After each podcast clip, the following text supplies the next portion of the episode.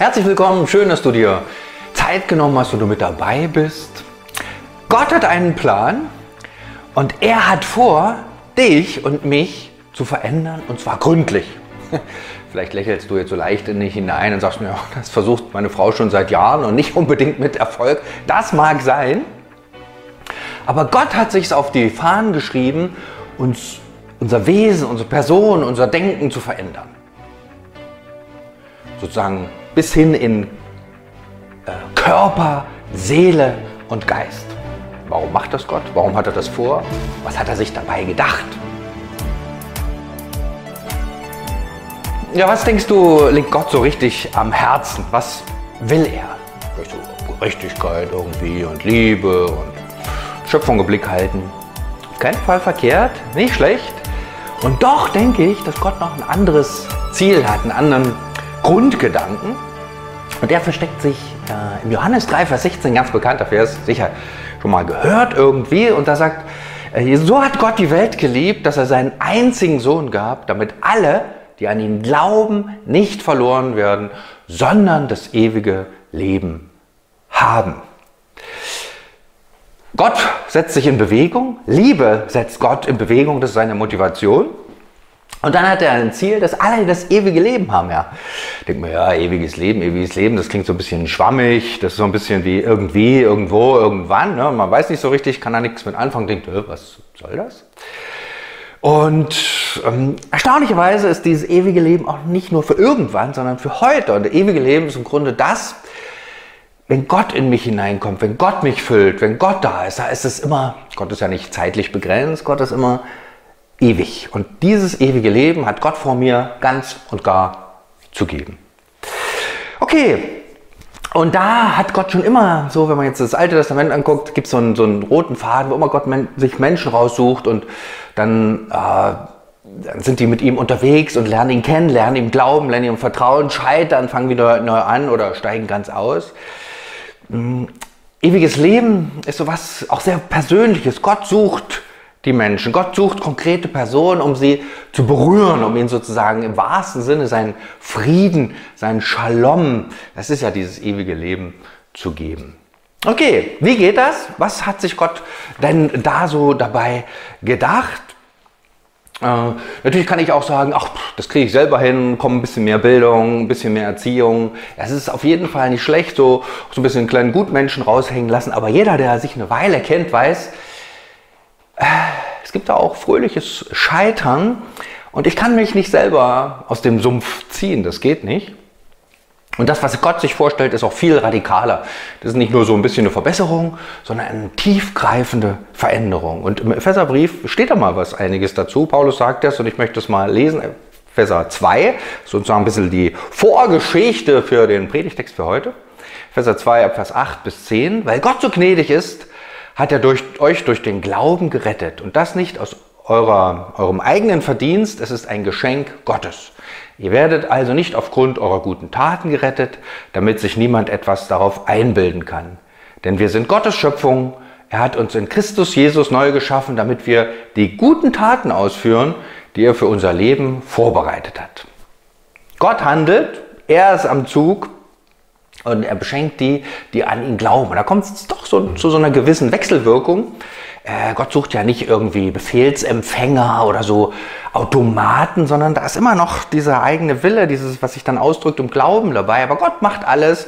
Gott schenkt, Gott ähm, initiiert die Sache. Seine Motivation war ja, ja, dran denken, ist ja die Liebe. Und dann schenkt er diese neue Person. Und da war kürzlich, äh, unterhielten wir uns so ein bisschen äh, über einen Bibeltext, ich glaube, der war so ähnlich wie der, und da sagte, kam man so ins Gespräch und einer sagte, ja, klar, aber ich bin doch immer noch derselbe und immer bin ich in denselben Spuren und immer ist es schwierig und es funktioniert nicht. Klar. Das ist so die Herausforderung. Gott macht ja nicht, schnippst ja nicht mit dem Finger und bim, ist da eine neue Person da, sondern Gott bringt mich in sein Reich, wenn ich ihm vertraue. Und dann fordert er mich heraus, dass da was passiert, dass ich ihn auf, nehme, dass ich sozusagen wie so ein Schwamm diesen Geist Gottes aufsauge, Gott selber aufsauge und er durch mich hindurch was verändern kann. Ähm, und ähm, da gibt es so einen schönen Begriff, der kommt jetzt hier gleich im Predigtext. Äh, da geht es ums Anziehen und ums Ausziehen. Und den fand ich eigentlich ganz schön, weil das so ein Prozess ist. Ja, äh, geht eine Weile und man muss was, sich überlegen, was ziehe ich da jetzt an, was, was lasse ich, wie geht das. Und trotzdem am Ende, vermutlich, ist da einer neu angezogen. Also, und da steht, und das ist der Text für heute, zumindest der erste Teil, im Epheserbrief 4, 22 bis 24, da schreibt Paulus auch, dann wurdet ihr aber auch gelehrt, nicht mehr so weiterzuleben, wie ihr bis dahin gelebt habt, sondern den alten Menschen abzulegen, der seinen trügerischen Begierden nachgibt und sich damit selbst ins Verderben stürzt. Und ihr wurdet gelehrt, euch in eurem Geist und eurem Denken erneuern zu lassen und den neuen Menschen anzuziehen, der nach Gottes Bild erschaffen ist und dessen Kennzeichen Gerechtigkeit und Heiligkeit sind die sich auf die Wahrheit gründen. Natürlich kann man grundsätzlich zu so einem Text sagen, vergiss es einfach, ich bin so gut wie ich bin, Ende. Ja, für die ist das nichts, ganz einfach. Aber für die, die so eine Sehnsucht nach Gott haben, die sich vielleicht auf Gott eingelassen haben, die Gott glauben, Gott vertrauen, die spüren, dass das die Wahrheit ist, dass es der Weg ist, den Gott einfach zeigt. Und ähm, Paulus schreibt ja eben auch, das darf man nicht vergessen, zu Menschen, die an Gott glauben, die diese Erfahrung gemacht haben. Ja, er vergibt mir, er nimmt meine Schuld, er macht mich wirklich neu, er wäscht mich rein. So diese grundlegende, tiefe Erfahrung, dass Gott was Neues macht. Ja, und dann entwickelt sich das noch im Alltag und merkt, huch, da ist ja noch viel Altes dabei. Mein alter Mensch ist ja noch sehr lebendig. Und da ist die Frage, wie gehe ich damit um? Und da finde ich das sehr schön äh, mit diesem Ausziehen und Anziehen. Und da gibt es ja unterschiedliche Typen. Ne? Die einen wuff, ziehen immer Anziehen, Ausziehen ist ein Prozess von wenigen Millisekunden und bei anderen ist das ein langwieriger Prozess. Weiß jetzt nicht, wozu du dazu gehörst. Manchmal müsste man, wenn man jetzt hier in dem Bild bleibt, auch entdecken, man sitzt am Frühstückstisch und denkt, huch, ich habe jetzt noch die alten Sachen an. Das ist wahrscheinlich auch nicht so ungewöhnlich. Es ist dieses neue Anziehen, dieses Hineingehen in dieses neue Leben gar nicht so einfach ist weil es mich sozusagen auch überfordert. Ja, und das ist ja auch letztlich der Witz, dass ich das merke. Mit diesem ganzen Prozess bin ich überfordert. In allem brauche ich Gott. Okay, wie geht's weiter? Und da kommt hier noch ein sehr wichtiger Satz, äh, der so nebenbei mitklingt. Ähm, lasst euch in eurem Geist und in eurem Denken erneuern.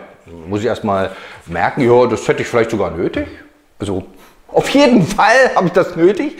Und Menschen, die so ihr Leben lang mit Gott unterwegs waren, die waren immer, waren die immer hinterher, was sagt Gott, was will Gott, wo ist mehr von Gott. Ne? Das sind so Menschen, die, wo man merkt, da hat sich was verändert, da ist was in Bewegung geblieben. Die haben die gesagt, so jetzt reicht's. Also bis zur Konfirmation gehe ich, aber dann finito. Sondern da war immer eine Sehnsucht, immer ein Hunger da, mit Brüchen, mit Auf und Ab. Aber so Menschen, die mit mir vor Augen stehen, die waren immer hungrig und durstig nach Gott. Und das fand ich toll. Und das wird hier auch so gesagt, äh, wie ist das mit, wie kann ich mein Denken und meinen Geist erneuern lassen? Da düst alles Mögliche rein und abends sitzt du vielleicht vor der Klotze, was ich manchmal. Und dann düst alles Mögliche rein, nur nicht der Geist Gottes. Ähm, ja, so ist es. Und trotzdem ist es die Herausforderung und ich glaube, das ist absolut wichtig. Und da gibt es auch einen Tipp von Jesus, finde ich sehr gut.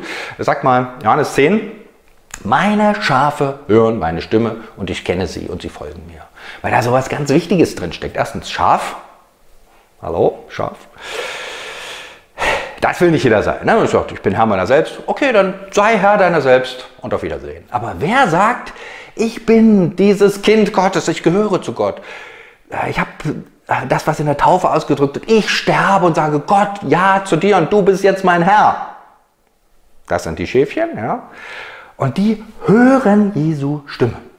Natürlich, Jesus schreit nicht, also meistens nicht, sondern spricht leise und ich brauche Zeit und Geduld und Nerven und Plattformen, wo ich diese Stimme höre, in seinem Wort, mit Gebet, mit anderen Menschen. Ich glaube, da gibt es im Alltag, Gott redet auf vielfache Weise. Ich, und ich muss anschalten und sagen, Herr, ich will deine Stimme hören. Unbedingt, unbedingt. Das ist was ganz Wichtiges. Und, ähm, und dann noch eben dieses nicht nur hören, das kann man ja machen, sagt, ja, ich kenne diese Stimme, ich weiß, was richtig ist, mach's aber nicht. Und deshalb folgen mir. Dieses Jesus-Folgen, Nachfolge, das ist so ein Riesending bei Jesus. Es geht nie ohne Nachfolge. Also hören ist das eine, tun ist dann noch so ein zweiter Schritt. Und bei den Schäfchen kommt beides zusammen. Hören und folgen. Und das finde ich ist ein ganz wichtiger, für mich sehr ermutigender Satz, der mich immer wieder einlädt, sagt Jesus. Ich will auf dich hören, auf deinen Geist und ich will dir folgen. Und ich komme an meine Grenzen. Juhu. Okay. Und äh, Jesus äh, legt da nochmal einen Finger drauf. Jesus ähm, hat da, äh, ist da ziemlich drastisch und sagt an anderer Stelle im Lukas-Evangelium, sagt er, wer mir folgen will, wer mir nachfolgen will, da kommt es wieder, der verleugne sich selbst und nehme sein Kreuz auf sich täglich und folge mir nach. Da kommt sogar noch was rein, dass ich sozusagen wegsehe von mir, hinsehe auf Jesus. Ähm, das mögen wir nicht, äh, das können wir auch lassen, aber christlich, äh, wenn ich mit Gott leben will, wenn dieses Neue, dieses Heil Gottes an äh, meinem Körper, an meinem Seele, an meinem Geist Einzug halten soll, dann geht es nur so.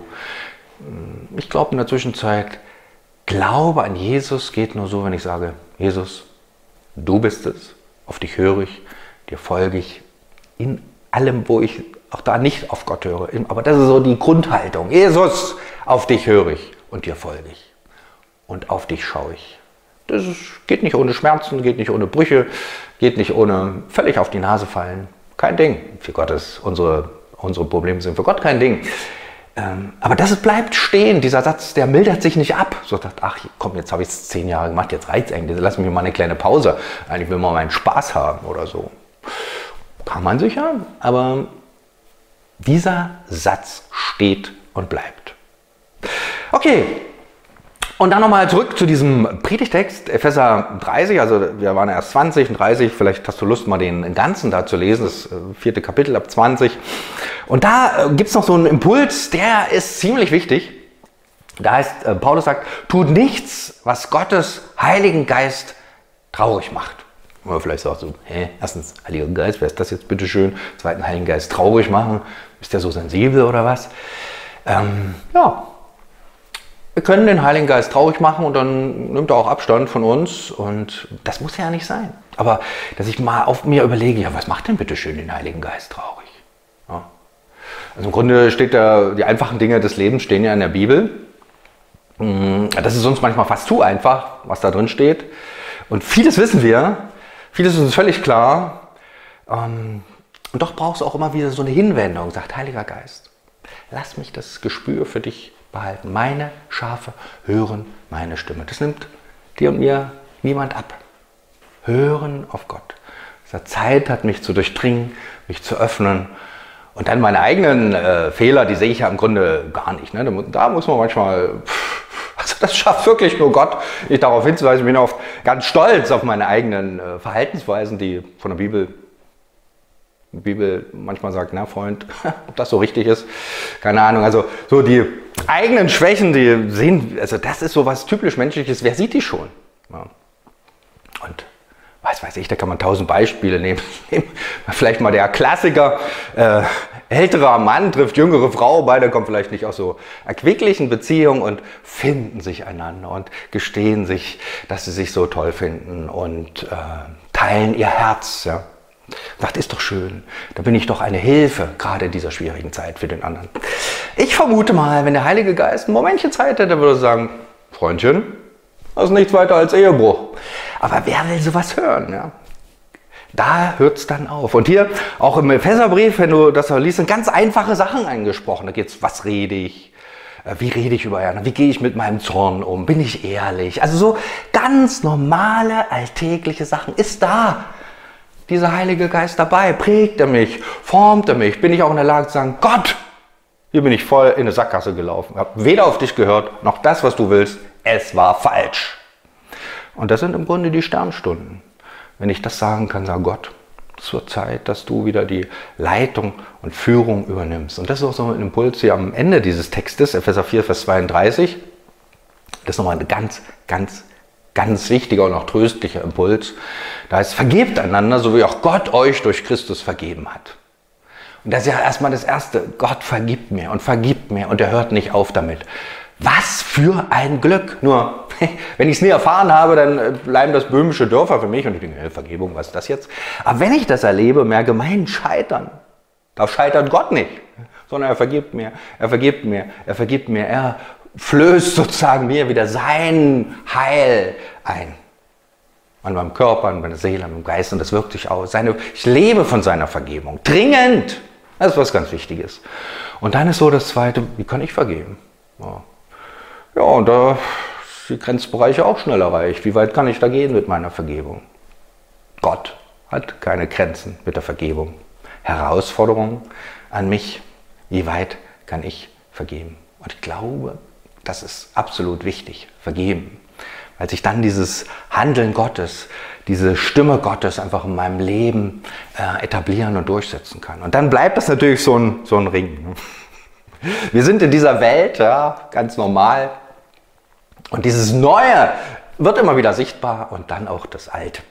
Also die alten Kleider, die kriegen wir irgendwie nicht so richtig ab, habe ich das Gefühl. Immer wieder, immer wieder, immer wieder äh, ist es so fast ein Ringen.